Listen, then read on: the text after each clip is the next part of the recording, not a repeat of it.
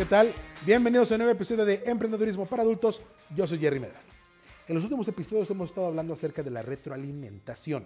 El hecho de que todo buen jefe, como todo buen líder, tiene que pasar tiempo con su equipo ayudándolos a darse cuenta cuáles son las áreas en las que están trabajando súper bien, cuáles son las áreas en las que tienen que mejorar y sobre todo, cuál va a ser el plan a través del cual pueden mostrar esa mejoría, las metas inteligentes. Y hasta ahora ya aprendemos qué es lo que es una meta inteligente y cómo escribirlas. Bueno, todo esto es parte obviamente de un proceso mucho más grande, que es la mejora continua. Cuando estamos hablando de mejora continua, es el esfuerzo que hacemos dentro de la organización para constantemente estar buscando que nuestros colaboradores tengan un mejor desempeño, muestren una mejor capacidad de producción o aprendan, tomen, desarrollen mejores habilidades. Todo en función y todo en pos de que la empresa, la organización, pueda tener mejores resultados. Bien, cuando hablamos de mejora continua en el contexto de la retroalimentación, probablemente tenemos dos preguntas que tenemos que contestarnos. ¿Cada cuánto lo hago? ¿Y con quién? Bueno, en este episodio vamos a abordar estas dos partes importantísimas acerca del framework completo de mejora continua. ¿Cada cuánto tengo que evaluar? Esa es una pregunta que me hace mucha gente y es una pregunta que es consistente a través de las diferentes organizaciones sin importar de dónde vayan. ¿Qué tan seguido tengo que estar evaluando el personal? ¿Lo tengo que hacer una vez cada mes? ¿Una vez cada semana? ¿Lo tengo que hacer una vez cada tres meses? ¿Una vez al semestre? ¿Qué es lo que tengo que hacer? Bueno, es una pregunta muy importante, ¿sí? Porque Saber cuál es el periodo correcto para evaluar a tu personal implica también darles el tiempo suficiente para que puedan trabajar en las metas inteligentes. Y esas metas inteligentes que ya mostramos y que ya hemos visto, a las cuales tenemos que dar seguimiento, son las que determinan el periodo a través del cual tú tienes que establecer una innovación de retroalimentación. Si te das cuenta, las metas inteligentes tienen este componente de tiempo, cada cuánto tiempo voy a venir a revisar cómo vas avanzando y si lo estás logrando tu meta o no. ¿Cuánto tiempo te doy para que puedas llegar a la meta que ya establecimos? Y ese tiene que ser el periodo de evaluación que le das a las personas. Las diferentes organizaciones tienen diferentes necesidades. A lo mejor un call center que atiende llamadas bilingües de soporte técnico donde hay un cierto componente de conocimiento técnico que debe ser implementado y que tiene que trabajarse de manera regular, probablemente puede dar retroalimentación a su personal cada dos semanas. Cada dos semanas me siento contigo y veo cómo estás trabajando, lo que significa que dos veces por mes te voy a dar resultados acerca de tu desempeño. Esto implica obviamente que esa persona, ese supervisor, tiene que tener información detallada por semana acerca de los indicadores de desempeño de su equipo para poder hablar acerca de las cosas medibles y las cosas observables. ¿Ok? Comparado a lo mejor con una casa de producción, como esta en la cual estamos grabando este podcast, donde probablemente una metodología de retroalimentación funcione mejor una vez cada mes, porque una vez cada mes realmente me puedo sentar con las personas a ver qué es lo que están haciendo en su puesto de trabajo, cómo lo están desempeñando, cómo están implementando cosas que están aprendiendo. Y cada mes probablemente me puedo sentar con ellos para establecer una nueva meta y ver cómo van avanzando. En parte porque un call center es mucho más intensivo en cantidad de trabajo, porque tengo llamadas diarias por hora, y en una casa de producción seguramente tengo cierta cantidad de proyectos en los que tengo que trabajar y los que tengo que desempeñar a lo mejor más de una función. ¿sí? Y entonces yo tengo que enfocar mi retroalimentación en las diferentes funciones que tiene esa persona y las diferentes cosas en las cuales incide en el desempeño y en los logros de la casa productora. básicamente, cada cuanto sacamos este podcast, digamos. ¿sí? Estas son las áreas que tienes que tener en consideración cuando quieres establecer qué tan seguido tengo que dar una evaluación o una retroalimentación. Porque si yo tengo mis eh, indicadores clave a través de los cuales puedo estar midiendo el desempeño de las personas y puedo estar midiendo el desempeño de la organización en general. Y si yo identifiqué cuáles son los observables, cuáles son las acciones, cuáles son las cosas que mi equipo hace que inciden en estos eh, variables de evaluación, estas estas métricas específicas e importantes, entonces ya tengo la mitad del trabajo hecho. Si yo puedo ver lo que está haciendo Gerardo en función de la cantidad de llamadas que toma, ¿sí? ¿Cuánto tiempo se toma por cada llamada? ¿Sí? Y veo qué es lo que está haciendo durante las llamadas. ¿Qué preguntas hace? ¿Cuánto tiempo se toma en, hold? ¿Cuánto tiempo le toma buscar la información dentro del sistema? ¿Qué tanto tiempo le toma hacer anotaciones para tomar la siguiente llamada? Todas esas son actividades que yo puedo estar observando que inciden en las métricas que me está dando el desempeño por llamada y entonces puedo hablar acerca de las cosas específicas que tiene que trabajar Gerardo para mejorar su desempeño general, ya sea tomando menos tiempo en llamada o tomando más llamadas durante el día. En una casa productora seguramente es diferente, ¿sí? Porque en una casa productora seguramente lo que tengo que ver es, bueno, ¿cuánto tiempo te toma hacer la edición de un video? ¿Cuánto tiempo te toma hacer la edición de un audio? cuánto tiempo nos tomamos al momento de hacer planeación. ¿Sí? Y como son tareas que no se pueden ver de inmediato, no es que, ah, tomé una llamada, cinco minutos ya tomé otra, cinco minutos ya tomé otra, cinco minutos ya tomé otra. hoy estoy trabajando un proyecto y me tomó a lo mejor dos, tres horas. Y el día hoy en la tarde voy a trabajar otro proyecto y me voy, a tomar, me voy a tomar a lo mejor otras dos horas. Y mañana trabajo otro proyecto. Y a lo mejor en este proyecto estoy haciendo edición de audio, a lo mejor acá estoy haciendo edición de video, a lo mejor ya estoy haciendo preproducción, pensando y desarrollando cosas que tengo que utilizar al momento de estarnos a grabar. Y a lo mejor tengo dos días de grabación donde no estoy haciendo otra cosa más que estar parado detrás de la cámara como todo el equipo que está aquí. ¿Cómo está el equipo? Eso. Si se puede escuchar dentro de aquí, saluden, hombre. Bueno, digan hola. Para que vean que no estoy solo aquí con las cámaras. Muy bien, gracias. este, ¿Mandé? Sí, Gino también, Gino también está aquí. No lo hemos presentado hasta ahorita, 11 episodios. 11 episodios y no hemos presentado a Gino. Este es Gino. Gino, saluda. Madre, madre de Dios. Muy bien. Estas son las áreas donde yo tengo que enfocarme para entender cuáles son los periodos de desempeño de mi equipo. ¿Qué tanto tiempo les toma hacer las cosas que tienen que hacer? ¿Sí? ¿Qué tanto tiempo me toma tener los resultados de los indicadores clave?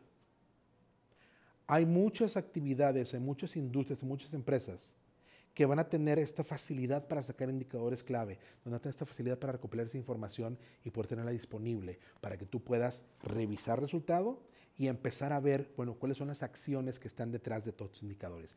¿Qué compone el resultado que veo en cada indicador? Y otras en las que me va a tomar más tiempo. Y es extremadamente normal.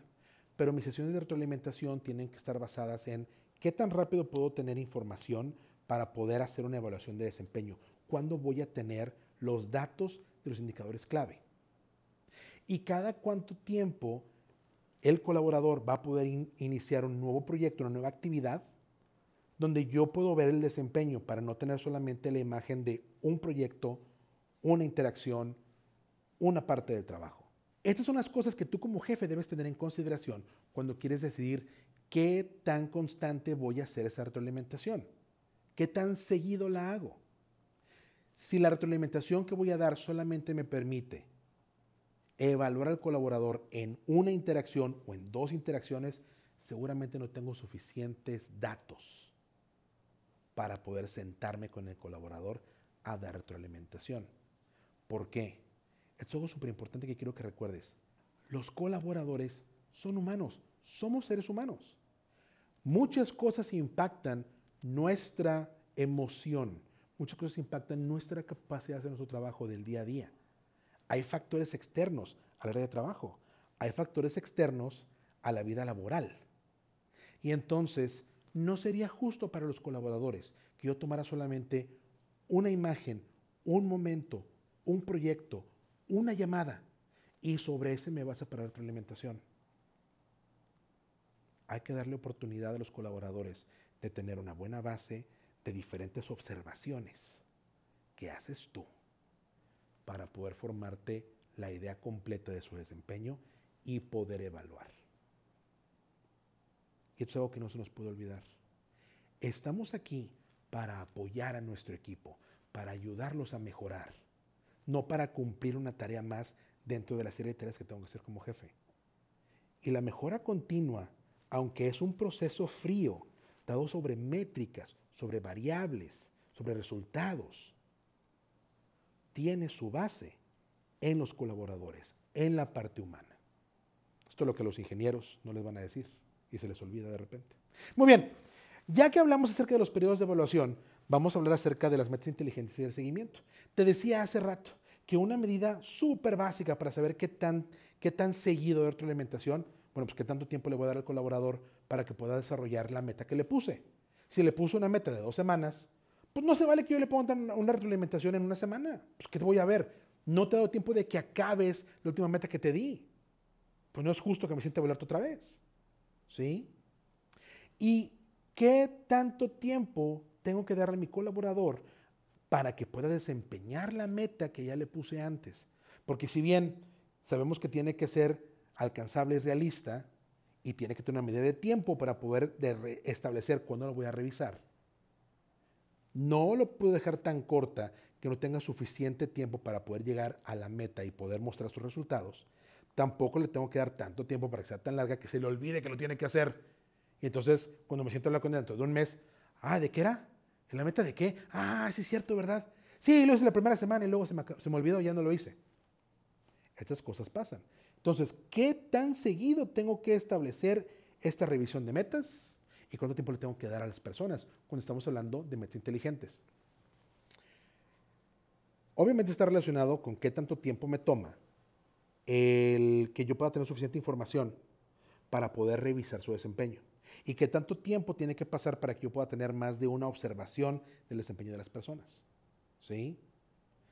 Y entonces yo te diría, una buena medida si me toma, la cantidad de días que me tome tener más de un, snapshot de su trabajo, más de una evaluación de lo que están haciendo. Digamos que poder tener una evaluación real de lo que está haciendo la persona me toma cuatro días, ¿sí? Yo multiplico eso por tres es la cantidad de días que yo tengo que dar para que una persona pueda mostrar que está llegando a la meta.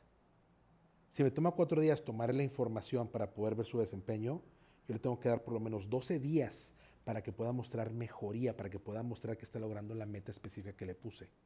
Si me toma una semana poder juntar la información de su desempeño para saber cómo va, le tengo que dar tres semanas para que pueda llegar a su meta.